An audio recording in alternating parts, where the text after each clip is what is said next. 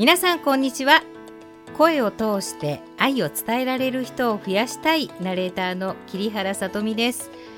うっかり昼寝して起きたら外が真っ暗だった。あー11月だなーって実感しますね。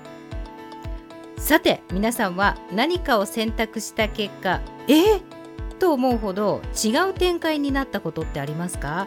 私幸か不幸か生命最大のピンチっていうのをこれまで2回見舞われているんですけれども現在ピンピン生きております。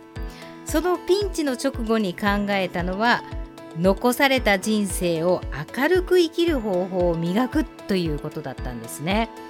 それで明るくするなら何がいいかなということでジェルネイルの講師か片付けに関する資格を取ろうと思ったんですね。自分の爪が嫌い片付けは苦手。どちらもコンプレックス。考えた末に選択したのが片付けだったんです。講師の資格を取ったのが4年前。2回目のピンチの時は実は去年ありまして生きるのに重要な体のことをじっくり学ぼうと考えました。それがこれまで続けてきた舌のトレーニングにつながりました。面白いのは運命の分岐点。ジェルネイルか片付けの選択の時に始まってまして後日ジェルの薬剤が私どれか全然合わなくなったんですよね。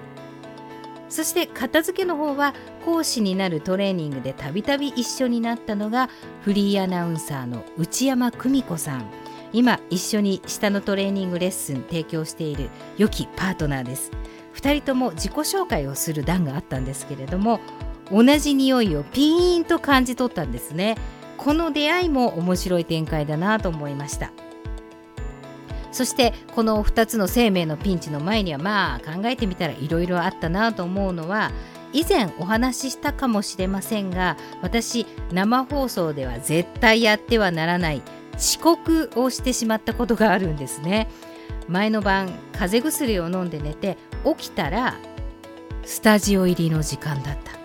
恐ろしい構成上私に大きく選択権っていうのはないので前の番組 DJ の方にオープニングトークをしてもらって中継をしながら向かうことになりました。